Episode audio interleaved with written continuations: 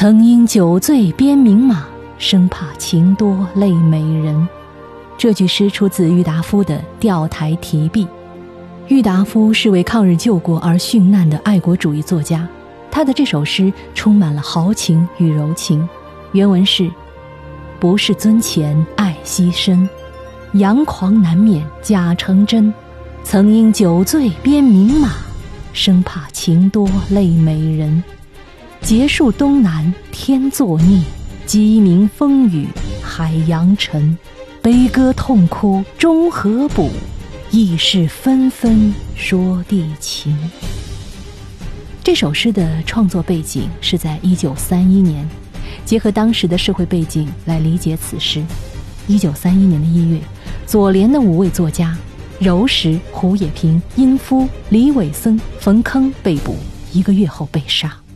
所以郁达夫是怀着忧伤愤世的心情写下的这首诗。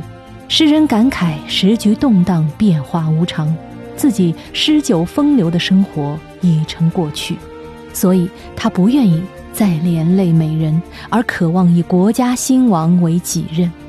当然，这里的美人也不光是指人，同时也泛指生活中一些风雅美好的事情。